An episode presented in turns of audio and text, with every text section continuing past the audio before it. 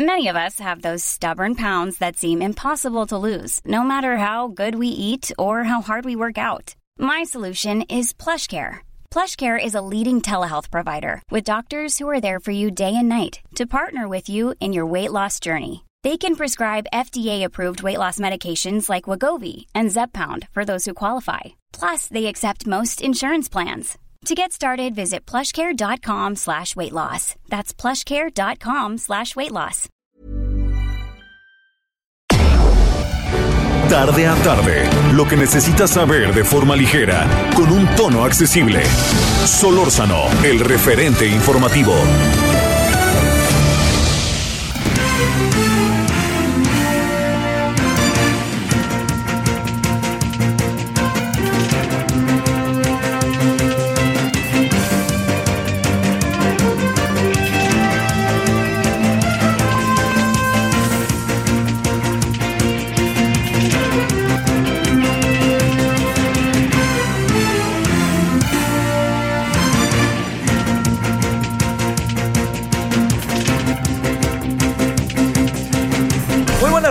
Aquí andamos como todos los días, 17 ahora con uno en la hora del centro, en eh, este día que es lunes, lunes 7 de marzo. Les saludamos en nombre de todas y todos quienes hacen posible la emisión. Su servidor Javier Solórzano, estamos referente 98.5 de FM Heraldo Radio. Eh, espero que haya pasado un buen fin de semana. Muchas cosas, como usted ya lo sabe, pasaron desde el viernes hacia la tarde, hacia la noche, cuando se dio a conocer, la, se filtró un audio en el que el fiscal eh, tiene una conversación con el subfiscal, eh, un hombre de todas sus confianzas, respecto a un asunto que traía la Corte, que es de la Corte, la ponencia del ministro Pérez Dayán, en donde tiene que ver con un caso que a lo mejor usted está más o menos al tanto, un caso que, que, que, ahí lo tiene este, la Corte, porque una de las partes lo mandó a la Corte y que tiene que ver con familia, con familia directa de el fiscal. Entonces el fiscal está en una suerte de, de juez y parte para que nos entendamos. Bueno, entonces este asunto eh, el presidente hoy lo ha interpretado de una manera, eh, me parece que quizás no la, más indicada, ¿no? Porque dice que son nuestros enemigos, nuestros adversarios, quieren tirar al, al, fiscal y luego no dice solamente eso, dice quieren tirar, este, darle un llegue al gobierno, en fin, todo esto. Y mire, yo le voy a decir algo que es muy importante en esto. Eh, el gobierno no está teniendo una mirada integral de esto que esto es muy relevante, ¿eh? hay que tener una mirada integral de las cosas y esta mirada integral de las cosas debiera llevar a una, eh, diría yo, a una, a una claridad de por dónde analizarlo. A ver, estamos ante alguien que filtró la información al fiscal, que es juez y parte. Estamos ante alguien que grabó, que grabó eso. Yo creo que no se puede por ningún motivo perder de vista. Se grabó, es una grabación del fiscal de una conversación al alto nivel entre el fiscal y el, su inmediato en el cargo, ¿no? El señor Ramos. Entonces, todo esto eh, yo creo que no, no, no se puede por ningún motivo perder de vista la, la, las consecuencias y la importancia que tiene. O sea, pensar que aquí hay, quieren tirar al fiscal, el fiscal ha estado muy expuesto, muy expuesto. Yo entiendo que es su función, pero no, no, la respuesta en mi opinión no va por ahí. la respuesta va en a ver, pues, ¿qué, qué está pasando aquí, ¿no? Le diría, cuando digo qué está pasando aquí, ¿qué es lo que sucede con un fiscal en un país al que le graban una conversación? Y además el tono de la conversación, ¿no? Eso no lo perdamos de vista. La forma en que se expresa de las personas el fiscal, eso tampoco se puede perder de vista. O sea, mujeres, la forma en que le, les, les, plantea las cosas, pues por más que el fiscal crea que tiene la razón o hay elementos para pensar que tenga la razón, pues es el fiscal, ¿no? Como que no va por ahí como para lanzar una, una, este, una respuesta que, pues que en el fondo, le diría yo, es una respuesta que en el fondo no va con el cargo, ¿no? Así pa, para decirlo claro, ¿no? Bueno, este es, este es uno de los asuntos de los cuales vamos a hablar al rato. Pero también hay otra situación que yo creo que, que merece eh, la, la, toda la atención, que le diría, las dos cosas son importantes, ¿eh? Esto es muy relevante. Las dos cosas son, es muy importante lo que pasó en el estado de la corregidora el sábado y es muy importante lo de este, lo del fiscal. Si alguien dice es que están siendo elementos para distraer, pero me, me, parece que sería verdaderamente estúpido, por decirlo menos, ¿eh? pero tendrían que, cada, cada una de estas cosas tiene su propio espacio, su propia, eh, su propio elemento, su propia eh, análisis, su propia investigación. Son casos que pueden crear un clima como el que estamos viviendo, crean de hecho un clima como el que estamos viviendo, pero que quede clarísimo, no es un caso en donde diga, es que vamos a hacer esto para distraer del otro, me parece que sería muy, muy burdo, porque los dos casos per se tienen que ser analizados. Llama mucho más la atención para el grueso de la población lo que pasó en Querétaro. Lo del fiscal a lo mejor queda como en círculo rojo, pero los dos adquieren la misma relevancia. Eh, yo creo que si ahorita nos preguntamos quién sabe lo del fiscal eh, al grueso de la población y quién sabe lo del Estadio de Querétaro, por mucho ganaría el Estadio de Querétaro, lo que pasó en la corregidora. Pero esto no hace menos lo del fiscal. Esto no hace menos como para atender lo que pasó eh, con esta grabación y con toda la conversación y con todo lo que hay de por medio. El segundo gran asunto se vino casi 24 horas después, que fue lo que pasó en el estadio de la corregidora. Mire, el, el, el, fútbol, de repente, para ir como, si le parece a usted, como eh, dividiendo, ¿no? Dividiendo los, los, este, los terrenos. En el fútbol a veces se dan, eh, se dan rivalidades. Y son rivalidades que alcanzan a los jugadores. Los jugadores cambian tanto de equipo que ya no necesariamente los alcanza, pero sí alcanza a las aficiones y alcanza a los directivos y alcanza a los medios de comunicación y a las redes, porque por ahí va mucho la cosa. Eh, ¿Cómo se hacen las rivalidades? Es un asunto que siempre este, es motivo de, debate. Se hacen las rivalidades cuando son equipos grandes, ¿no? El más grande del país contra el otro más grande del país, Real Madrid-Barcelona. Pero no solamente es Real Madrid-Barcelona, es, es Madrid y Cataluña, que esa es otra, ¿no? Y también hay algo que en este sentido no se puede perder de vista. En el caso de otros equipos, en donde hay una rivalidad muy fuerte en el mundo, que no son equipos grandes, se debe a que son de la misma ciudad o que se juegan, se han venido jugando siempre algo importante. A ver, yo recuerdo, como aficionado al fútbol, no como conocedor, que entre Puebla y Veracruz se dieron unos agarrones en la tribuna, derivado de que son zonas fronterizas y que se creó una rivalidad en donde los partidos se convirtieron de focos rojos. Lo recordarán amigas, amigos veracruzanos, amigas, amigos poblanos. En el caso del Atlas y el Querétaro, no es que haya una gran rivalidad, pero el Atlas es campeón, al campeón siempre hay que ganarle cuando no tiene oportunidad de recibirlo, pero no solamente es eso, se han jugado partidos importantes entre el Atlas y el Querétaro al, a tal grado que en uno de los partidos el Atlas mandó a segunda división al Querétaro. ¿Por qué? Porque se jugaba en el todo por el todo. Y en otros partidos se han dado con todo.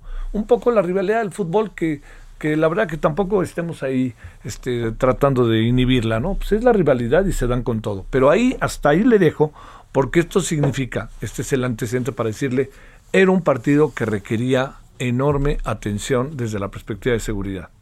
Lo vuelvo a decir, ya vamos a, más allá de todo lo que ha venido pasando, ahí le va. Lo que le digo es, uno, era un partido de alta, rivalidad, dos, estaba jugando el campeón, tres, a como de lugar, le querían ganar al equipo este eh, Querétaro, le querían ganar al Atlas, y el Querétaro de alguna otra manera ahí medio se había acomodado, ¿no? Le vino aquí a sacar un empate al América profundamente, este, eh, eh, profundamente positivo, casi acabando el juego, y ahí va el Querétaro, ¿eh? Ahí va el Querétaro. Bueno, esto que le, que le estoy contando tiene una esta es la primera parte. La segunda parte. Hay, hay signos, que no evidencias, hay signos de que el asunto fue provocado y que es evidente que la autoridad hizo poco o nada. Hay muchas fotografías, grabaciones en que se ve que la policía casi que deja pasar, deja pasar. Y también hay otras en que se ve que la gente de seguridad del estadio eh, le da hasta cuchillos a algunos aficionados, que cual aficionados. Hay uno que corta la red de una portería. O sea, Eso lo hacen los equipos cuando quedan campeones. Pero yo me pregunto, ¿quién hizo eso? ¿Y de dónde sacó la navaja? Porque la navaja se vio que se la da una mujer a este hombre y corta la red. Bueno, lo que le quiero decir es que todo era un auténtico desaguisado y que el asunto es que el, nivel de violencia también empieza a, echarse a andar bajo vertientes en las cuales pudiera, que quede claro con lo que estoy diciendo, por favor, pudiera estar involucrado, involucrada la delincuencia organizada. Algunos de los que vieron ahí parece que son, eran del Huachicol, otros andaban con el cártel Jalisco, en fin, todos, toda la, todo eso que pasó ahí, además la porra del Atlas es muy brava, la del 51 es bravísima, entonces todo lo que pasaba ahí era un cóctel para que pasara algo. Bueno, y ya que pasó, eh, como suele pasar, todo el mundo dice yo no sé, yo no fui. El gobierno, el gobierno local ha sido lo más rápido que ha podido actuado. No está en sus manos muchas cosas, ¿eh? lo rebasan a uno. Pero no solamente es eso. Eh, este, le diría, yo le agregaría otra cosa ahí. Y eso que le agregaría es que el gobierno federal tardó en decir algo y el presidente hoy lo ve como si este, fuera una provocación, lo liga con el 8 de marzo, habla de, de ahí de, un asunto de moralidad, de que tenemos que regresar a nuestros orígenes, pues el problema está en que eso, eso ya fue. No es que a mí no me parezca, pero es que ya se fue. Son sociedades y son jóvenes que están en este momento desarrollando sus actividades en la vida y la vida misma con una caja de valores muy distinta de la que el presidente vivió y la que vivió su servidor. Son otros los valores. No quiere decir que estamos avalando lo que tiene que ver con la violencia. Estamos simplemente diciendo que hay muchas cosas que en otro tiempo eran fundamentales, pero ahora ya no lo son tanto para mucha gente. Pero lo que sí debe de ser es el respeto al orden, el respeto a los demás, el respeto a los derechos humanos. Y yo creo que aquí se rompió el sábado de manera fehaciente. ¿Qué es lo que va a pasar? Pues bueno, están investigando, pero yo diría que el gobierno federal debe de tomar en cuenta la posibilidad de que la delincuencia organizada se haya metido, no por primera vez, sino de esta, vez muy notoria, entre los aficionados, pero también que la delincuencia organizada se esté metiendo cada vez de manera más clara en el fútbol con algunos equipos que no necesitan ser de primera división para que eso pase. A los de la delincuencia organizada les gusta el béisbol, les gusta el fútbol, les gusta el box y con todo eso se acercan, buscan la manera y ofrecen y ponen dinero, Que esto es un asunto que no se puede perder de vista y los jugadores a veces caen, los deportistas caen ahí, pues acuérdese lo que le pasó en verdad de manera muy desafortunada a Rafa Márquez.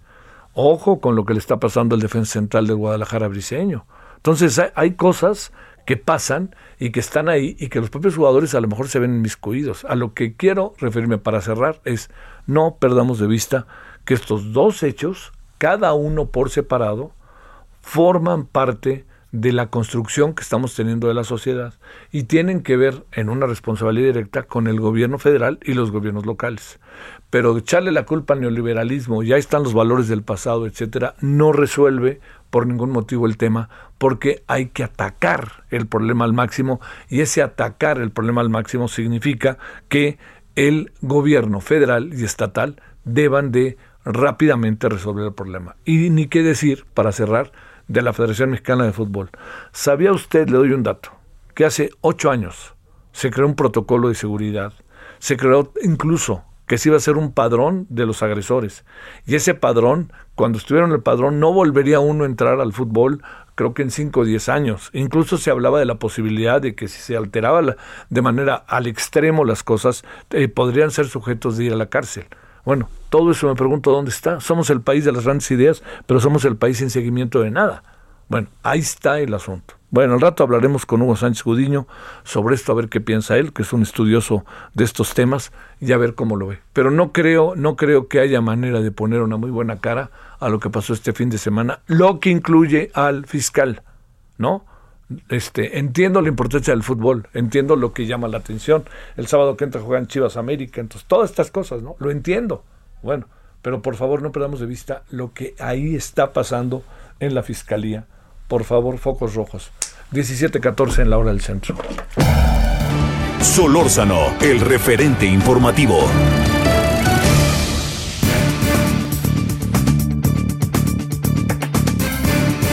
Bueno, póngase a las vivas porque por lo menos parece que en esta Ciudad de México va a llover. Le quiero agradecer a Rubén Beltrán, embajador eminente, eh, ha estado en diferentes países, incluso en Rusia, que esté con usted y con nosotros. Embajador Rubén, ¿cómo has estado? Hola Javier, qué gusto saludarte. Un, saludo afectuoso y respetuoso a la audiencia. Gracias, embajador. ¿Cómo te ha ido, eh? Pues, eh, pues aquí toreando lo que lo que está pasando, te, diré, te diré que el mundo ha vivido mejores momentos. Este no es uno de los mejores momentos por los que ha vivido Oye, y este, ¿y cómo ves la Cancillería, eh? En, en, relación con ese tema? No, en relación en general, ¿cómo has visto estos tres años de política exterior? Muy desigual, ¿no? Pues, no, no sé si desigual sería la expresión que yo usara. Yo creo que en las partes que, que cuentan, yo te diría que el manejo de la, de la política exterior eh, ha respondido a las necesidades de los temas fundamentales del país. Yo quisiera, por ejemplo, hablar del tema de las de las sanciones, por ejemplo.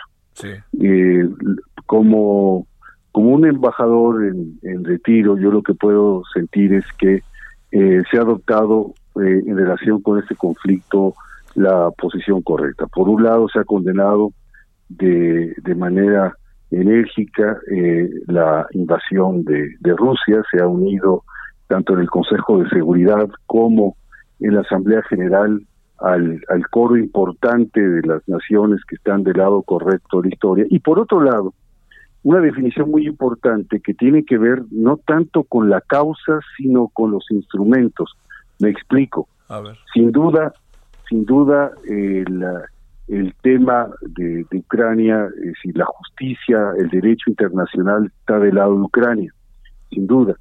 Eh, podemos hacer un análisis de perspectiva histórica y lo he hecho en varios foros y podríamos encontrar causales eh, que, que pudiera alegar o que de hecho alega la parte la parte rusa pero no por ello aunque haya causales etcétera se justifica eh, la invasión ni se justifica un atentado a la integridad territorial de un país. Pero dicho eso creo que el, la decisión de no simplemente sumarse a decisiones de un grupo de países eh, justificadas en los términos que inscribí antes, eh, ameritan que México se sumara en función de que la política exterior de México señala, eh, ha establecido claramente que eh, entendemos las sanciones que ponen, impone la comunidad internacional como un producto emanado de la Carta de las Naciones Unidas. Y este no es el caso eh, la, propia Carta de Naciones Unidas eh, pone, el, usando una expresión muy coloquial que te ruego me disculpes, pone el trapito, el remedio y el trapito, pero además pone un candado, es decir, establece cómo el Consejo de Seguridad puede imponer sanciones en la carta, entonces ahí está el remedio y el trapito, las sanciones pueden ser económicas, etcétera, pero hay un candado, que es el, el, el, poder de veto que tiene alguno de los cinco miembros permanentes.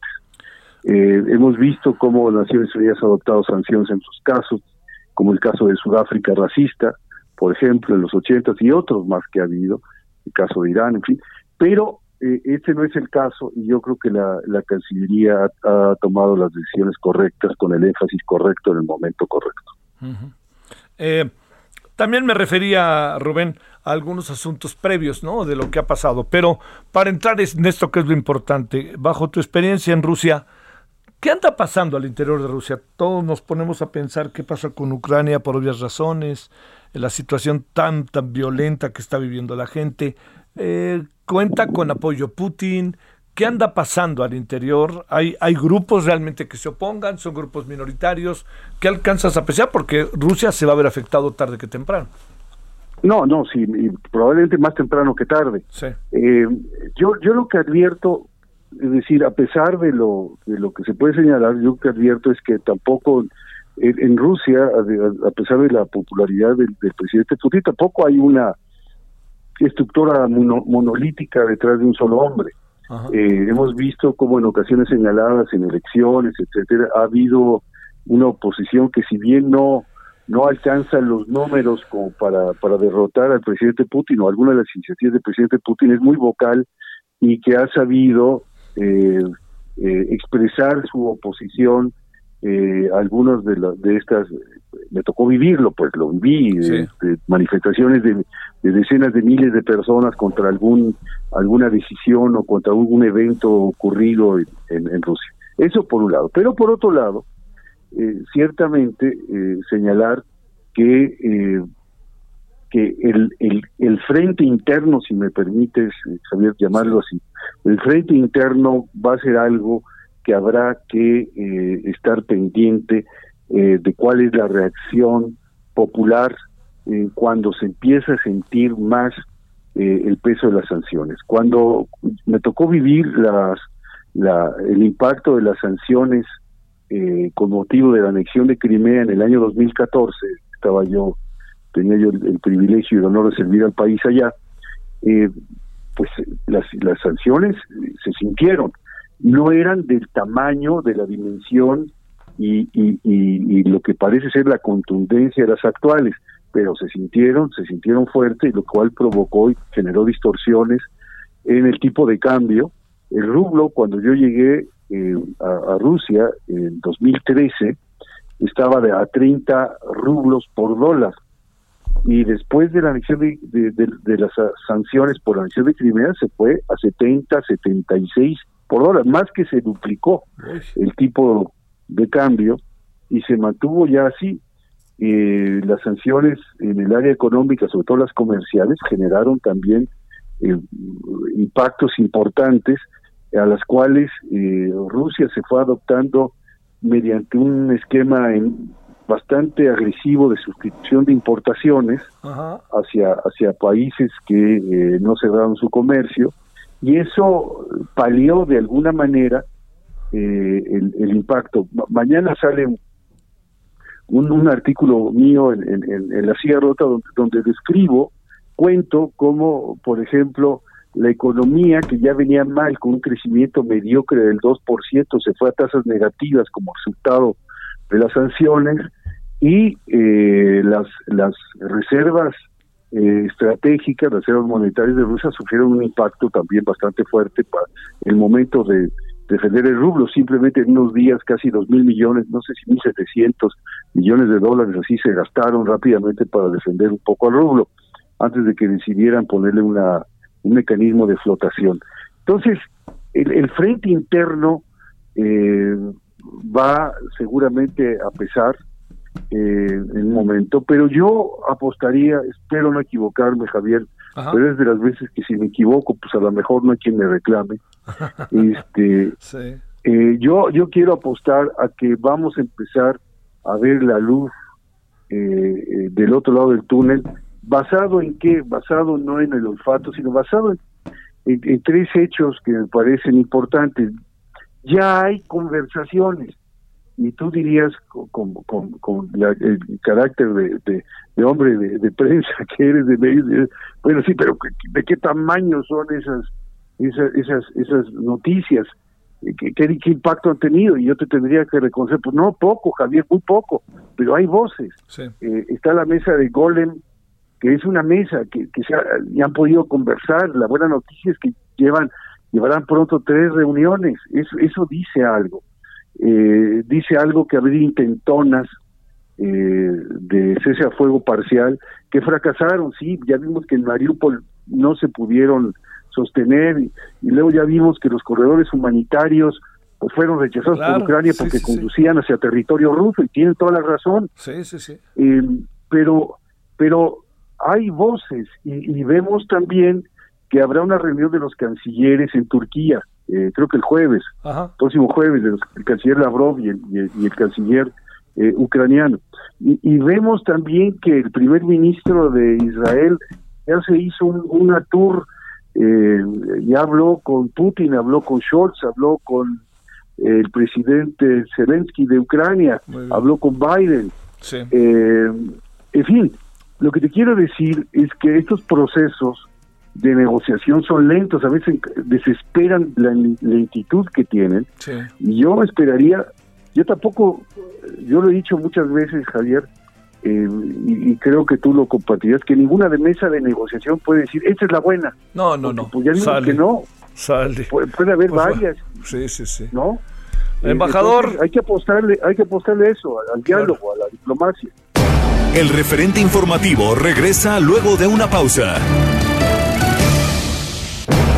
Estamos de regreso con el referente informativo.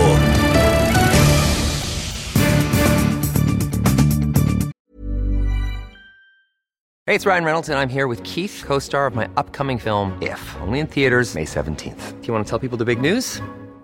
All right, I'll do it. Sign up now and you'll get unlimited for $15 a month in six months of Paramount Plus Essential Plan on us. Mintmobile.com slash switch. Upfront payment of $45 equivalent to $15 per month. Unlimited over 40 gigabytes per month. Face lower speeds. Videos at 480p. Active Mint customers by 531.24 get six months of Paramount Plus Essential Plan. Auto renews after six months. Offer ends May 31st, 2024. Separate Paramount Plus registration required. Terms and conditions apply if rated PG.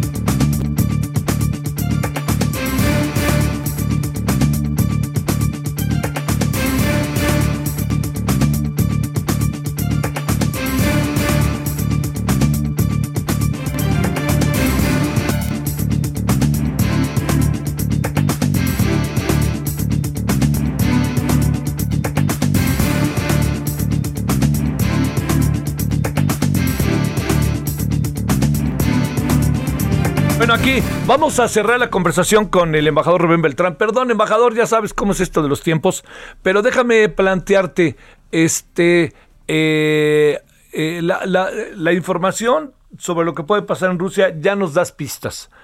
¿Tienes una idea qué está pasando en Ucrania? Porque al final, eh, en una de esas, lo que quiere Putin es también sacar a Zelensky para poner un gobierno interino, ¿no? Este, que les dijo, militares tomen el poder de esa bola de drogaditos, etcétera, etcétera. ¿Qué puede estar pasando al interior más allá de luchar por la vida?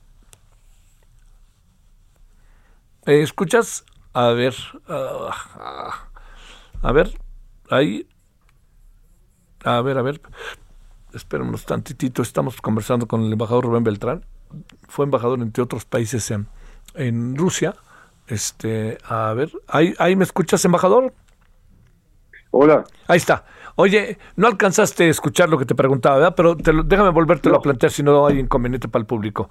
Eh, para cerrar, y perdón por haber cortado, pero es de los tiempos. Este, eh, a ver, ya sabemos más o menos qué puede estar pasando en, en, al interior de Rusia. ¿Qué puede pasar al interior de Ucrania, siendo que este el propio Putin les ha dicho a los militares den un golpe de estado para sacar estos drogadictos, etcétera, etcétera. entiendo que la gente corre por su vida, pero ¿qué más puede estar pasando socialmente, políticamente? ¿Hay cohesión? ¿Qué pudiéramos nosotros tener de perfil? Eh?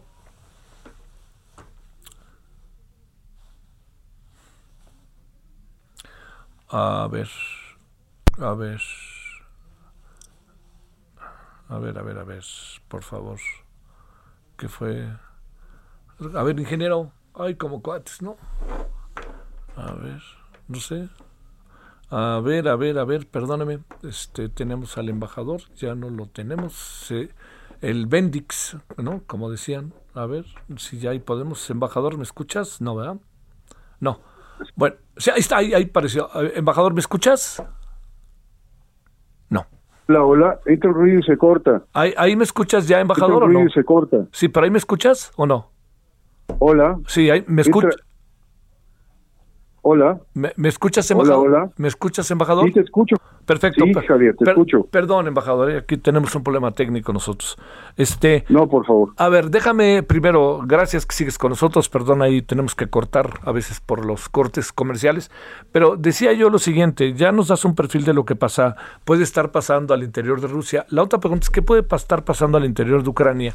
Siendo que si bien están corriendo por su vida, luchan, hacen todo lo que pueden para evitar pues esta invasión, los ciudadanos, no sé si socialmente están cuestionados, qué tanta fuerza tiene el propio presidente. Putin ha alertado un golpe de Estado para sacar a los mafiosos y los drogadictos. ¿Qué piensas? Yo creo que como, como no sé si me escuchan ahí. Muy bien, perfectamente. Ah, eh, yo creo como sucede ante toda toda presión externa, en este caso esta invasión, suceden dos fenómenos. El primer fenómeno es un fenómeno de cohesión de cohesión interna que aglutina eh, a las fuerzas, a, la sociedad eh, al interior. Y esto le da un, respiro y un refuerzo al gobierno que está en el poder en ese momento. Creo que eso lo hemos atestiguado en los primeros eh, tiempos de, de, este, de este conflicto que ya lleva prácticamente dos semanas. Entonces, ese es el, primer lugar. En segundo lugar, eh, hay una, una, una parte de desgaste que se va dando que tal vez no sea evidente eh, o tan evidente ahora, pero que también se produce en el sentido de que ya hay un millón y medio de, ciudadanos de Ucrania que decidieron poner, eh, mejor poner tierra de por medio, si me perdonan la expresión, y abandonar el país por considerar la extrema peligrosidad y eso no es un comentario ligero, la extrema peligrosidad que está viviendo. Em, no sé cuánto tiempo más ese, ese también el, el, apoyo interno de Zelensky pueda durar. Hay que recordar que, que eh, esta faceta de liderazgo de Zelensky no se le conocía antes. Es, es, es, un presidente que a los ojos eh, de la información que nos llega a nosotros ha crecido en el conflicto, eh, lo que no había crecido antes de ello. Entonces, es difícil de evaluar, pero son dos consideraciones que yo te pondría en la mesa, Javier. Para cerrar, este, eso de sumarse a las sanciones económicas por parte de México, eh, no sé, embajador, tú sabrás evidentemente mucho más que nosotros. ¿No hay antecedentes de que en algún momento México hubiera hecho eso? No en mi memoria. Nosotros somos una nación que está eh, en principio en contra de las sanciones económicas unilaterales siempre. Eh, hemos visto la, lucha que ha dado México, por ejemplo, contra la ley, ley Helms-Burton eh, contra, contra Cuba, no solo por ser contra Cuba, sino por los impactos que nos pudiera ocasionar. Y, yo no recuerdo de, de sanciones que se hubieran impuesto unilateralmente por México. Sí te puedo contar una anécdota rápida si, si me, tú me autorizas. Por favor, adelante, eh, Rubén. Eh, en el año de 1968, cuando iban a llevarse a cabo las Olimpiadas de México, la, ya había todo un movimiento internacional en contra de, Sudáfrica racista. Y, y, llegó noticia a México de que la delegación atlética de Sudáfrica era toda compuesta por atletas blancos, de raza blanca y eh, eh, evidentemente eh, esto causaba ya la, amenaza de algunas naciones africanas por boicotear las Olimpiadas de México. Por principio, por una cuestión de principios, la Cancillería mexicana intentó, revisó los antecedentes en Naciones Unidas y llevó el caso a el Comité Olímpico Internacional y, esto, el, canciller era, don Antonio Carrillo Flores, un personaje de gran calado, y eh, México logró que Sudáfrica fuera excluida de los Juegos Olímpicos del 68. Estos son de los raros ejemplos que puedes encontrar de una acción mexicana que no tiene que ver eh, con el tipo de sanciones económicas que estamos viendo ahora eh, y que, que, que, simplemente obedecían una razón importante eh, por principios que México eh, llevó a cabo en el año de 1968. Embajador, siempre un gusto. Gracias, Rubén, que estuviste con nosotros. Un, gusto, Javier, un abrazo y un saludo a la audiencia. Gracias para ti, muchas gracias, Rubén Beltrán, embajador eminente, entre otras naciones ha sido nuestro representante en Rusia. Bueno, vámonos a las 17.38 en la hora del centro. Solórzano, el referente informativo.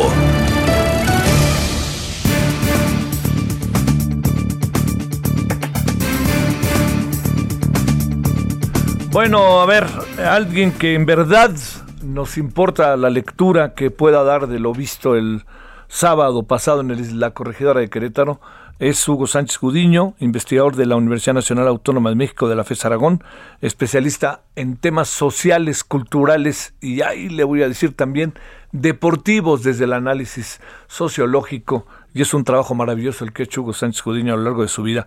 Querido Hugo Sánchez, ¿cómo está? Eh, maestro Javier Solórzano, un gustísimo saludarte y pues eh, de nada cuenta aquí platicando sobre estos hechos eh, bochornosos del fin de semana. Sí, sí, sí. A ver, ¿qué, te diría, Hugo? ¿Cuál es la lectura inicial que le das a lo sucedido? Cuando voy a poner un poco en antecedentes al, al, público que les hace favor de escucharnos, has venido estudiando desde hace muchos años todo este fenómeno de lo que llaman barras. ¿Qué, qué, lectura inicial le das, Hugo? Eh, pues la, lectura inicial que le podemos dar es que es una eh, una bomba de tiempo que se fue incubando y gestando en los últimos meses. Eh, pues digamos que en todo el fútbol mexicano, particularmente con algunos indicadores que eh, estuvieron a la luz pública prácticamente desde hace varios meses. El primero de ellos, quizás el más notorio, el grito homofóbico y todos los cantos, cánticos que gravitan alrededor de él. Segundo, pues las narcomantas eh, estas barras amenazando a directivos, entrenadores, a jugadores que no eran de su, de su agrado, como ocurrió en Monterrey. La tercera, pues el saludo y la cordialidad de algunos jugadores eh, famosos en las redes sociales con algunos capos de cárteles famosos y el cuarto elemento pues esta hielera con cabezas simbólicas de jugadores, de entrenador y de directivos eh, de Rayados de Monterrey que bueno pues alertaban como focos rojos de que algo iba a ocurrir, de que se estaba incubando algo y bueno esto finalmente estalló hace unos días en Querétaro mostrando pues una cara eh, ultra violenta y quizá confirmando que sea algún tipo de infiltración de estos grupos eh, delictivos que operan en los cárteles ya en los grupos de animación así lo, lo, visualizo eh, el, el tema de de la delincuencia organizada y de lo que pasó el sábado como presencia de grupos de delincuencia organizada, ¿cabe o no cabe? Sí, definitivamente sí cabe. Ya sé, el, fenómeno ya existía desde hace mucho tiempo, particularmente en el norte del país, en algunos equipos del norte, en sus barras, eh, en el Santos, por ejemplo, en los equipos de Monterrey, en Ciudad Juárez, en Tijuana. Eh, pues bastaba ir al estadio, ver eh, cómo estaban organizados, ver los nombres que tienen las barras, los nombres que les ponen a sus líderes, eh, ver sus bases social, ver las distintas actividades que realizan, ver los perfiles de quienes lo conforman y obviamente ver los cárteles que operan en esas comunidades. Había esos señales, ¿no? Había muchos indicadores que eh, mostraban la existencia, ya la penetración de estos grupos en las barras. En, Monterrey, eh, recuerdo 2007, 2008, con estos muchachos que apodaban los tapados, ¿no? Claro. Que eh, se cubrían el rostro y que junto con sicarios actuaban en la ciudad para bloquear las principales avenidas cuando había acciones delictivas del cártel. Entonces, bueno, eso ocurría en el norte, en el centro no había ocurrido en el sur, pero bueno, ya hoy en día vivimos una realidad de mayor expansión de estos grupos y seguramente sí se confirma esa hipótesis que se ha venido planteando. Hoy dice Miquel Arriola, Hugo, que, que, que ve casi imposible materialmente acabar con las barras. ¿Tú qué piensas de eso? Sí, yo creo que es complicado porque las barras son inherentes a, esta industria. Cuando surgen, pues surgen precisamente en un momento en el que la industria del fútbol estaba en una crisis de calidad, pero también en una crisis comercial. Entonces, pues las traen para tratar de levantar el rating. Y, pero bueno, nunca imaginaron que iba a haber una descomposición, una intoxicación de las mismas y que terminarían convirtiéndose en este Frankenstein que son ahora, pero son inherentes al negocio del fútbol. Y si las retiran o las quitan, bueno, si las quitan, de nombre las podrán quitar, porque los violentos seguirán en los estadios. Pero si las quitan como franquicia deportiva y de negocios, pues yo creo que es como darse un balazo en el pie. Allí más bien tendrían que eh, rediseñar, reinventar estrategia de seguridad y de pacificación y de concientización para para que esto que ocurrió en Querétaro pueda contenerse, ¿verdad? Sí, sí, sí. Eh, a ver, era un partido con cierto, este, con cierta expectativa, ¿no? El campeón, luego el Atlas le ganó una vez a Querétaro y lo mandó a segunda división. O digamos, dirían en el barrio ya se traían, ¿no? Este, te pregunto, no era para que tuvieran muchísimo más cuidado que cualquier otro Querétaro, no sé, que, bueno, es que ya todos son rudos, ¿no? Pero un Querétaro quizá Toluca o quizás un Querétaro Santos, pero aquí ya se traían y la porra del, del Atlas, bien sabemos, es una porra muy brava, ¿no? Exacto, sí, ya había un pique entre ellos y ese, ese pique y esa rivalidad, pues eh, eh, también, digamos, agrega un fenómeno nuevo porque la digamos, las rivalidades de la vieja guardia, pues a lo mejor sí se ajustaba, había un ajuste de cuentas en el estadio, fuera del estadio, a golpe, este, a mano limpia, como se decía antes, pero eh, ahora no, ahora este, eh, este ajuste de cuentas conlleva, eh, pues, botellas, conlleva tubos, conlleva armas punzocortantes, pero sobre todo conlleva esto que también observamos en, en, en Querétaro, que es eso lo usan también mucho los cárteles, los sicarios, cuando se enfrentan entre ellos, eh, en algunas zonas del país les quitan la playera, les los dejan con el torso descubierto. Entonces mucha gente se preguntaba por qué tanta gente había, algunos ensangrentados con el torso descubierto, otros que corrían en el estadio, otros que se peleaban. Bueno, es también un icono simbólico de un cártel eso, ¿no? Así como la perra brava que se quitan la playera. de Toluca. Ajá, como una forma de expresar su este pues eh, su alegría cuando anota un gol del equipo y lo festejan acá en el cártel el quitarles la playera y el torso también es una forma de ajustar cuentas, ¿no? De, humillar al rival, una cosa así. Eso, bueno, pues pocos lo saben, pero es un, un, un ícono que, que que complemente esta hipótesis, ¿no? y bueno, que, nos pinta un panorama, un panorama un poco desolador en ese sentido. Oye, para cerrar, Hugo Sánchez Gudiño, este, eh, ¿sirve de algo desafiliar al Querétaro? ¿Sirve de algo suspender el torneo? La FIFA nos va a echar toda la caballería y a lo mejor no vamos ni al Mundial ni somos sede. ¿Qué piensas que pueda pasar?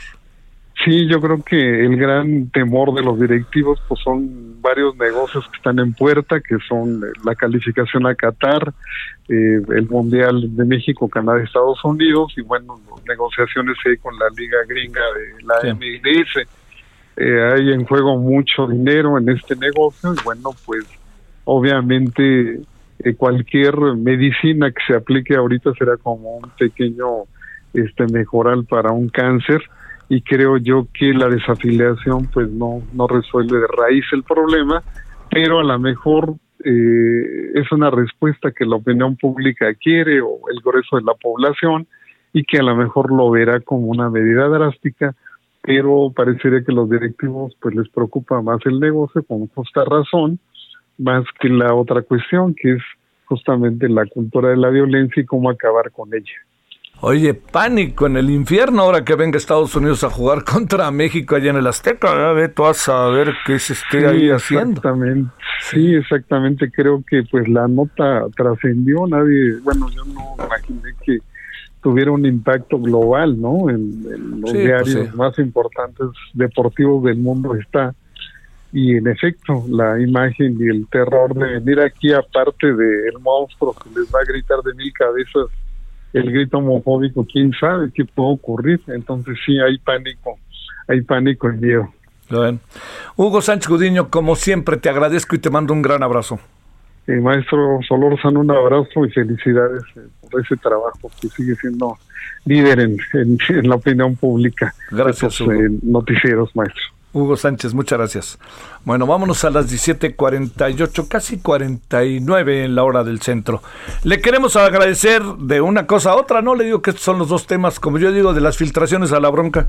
El doctor Javier Martín Reyes, abogado por la UNAM, politólogo del, cine, del CIDE, especialista en Derecho Constitucional y Política Judicial. Doctor Javier, ¿cómo has estado? Buenas tardes. Hola, ¿qué tal Javier? Pues con el gusto de saludarte siempre a ti y a todo el auditorio. Gracias, el gusto es nuestro Javier. A ver, te diría una reflexión sobre la filtración, sobre la corte, sobre en qué lío estamos. Y el presidente pensando que es de sus adversarios y no alcanza a ver qué es allá adentro, ¿no?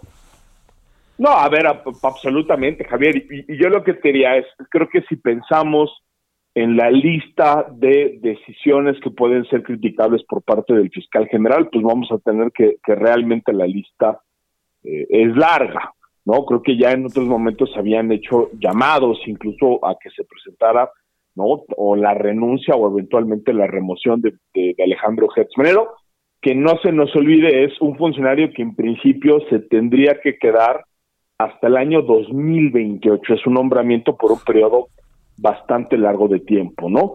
Eh, creo que lo que escuchamos en el, en el, en, estos audios, en caso de que pues, el contenido sea este, cierto, como parece que es, porque no lo han desmentido, pues es muy grave por, por varias razones, ¿no?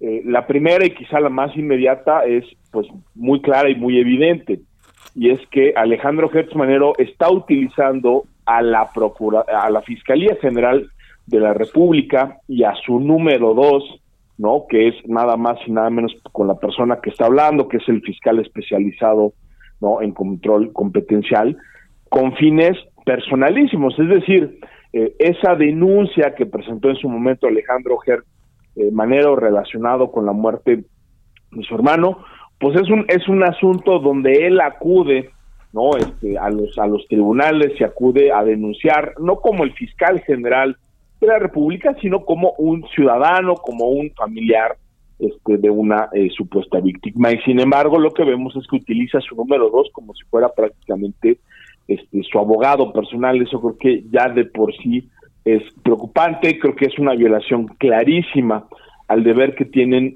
todos los funcionarios públicos de utilizar los recursos públicos que estén eh, bajo su encargo con los fines que están eh, constitucionalmente, legalmente este, establecidos de una manera obviamente e, eficiente, y parcial, pues es decir, la lista ahí es muy, muy larga, ¿no?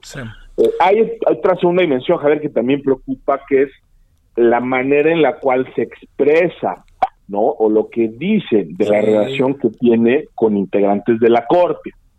¿no? Este llama mucho la atención, por decirlo amablemente, Javier, que el fiscal tenga una comunicación tan fluida, por ejemplo, con el presidente de la Corte, ¿no? Al, al, grado que, por lo que escuchamos, pues casi, casi el presidente de la Corte en algunas cuestiones lo andaba asesorando, ¿no? De que cuándo se iba a discutir el asunto, qué podía pasar si algunos otros ministros solicitaban este más tiempo, que cómo le había ido este, en las pláticas que había tenido con otros integrantes de la Corte. Y de nuevo, ahí hay algo que por lo menos tendría que ser, creo que Javier, pues claramente, digamos, este eh, precisado, creo que tendría que ser desmentido, tendría que ser aclarado hasta dentro lo razonable por los integrantes este, de la Corte, ¿no?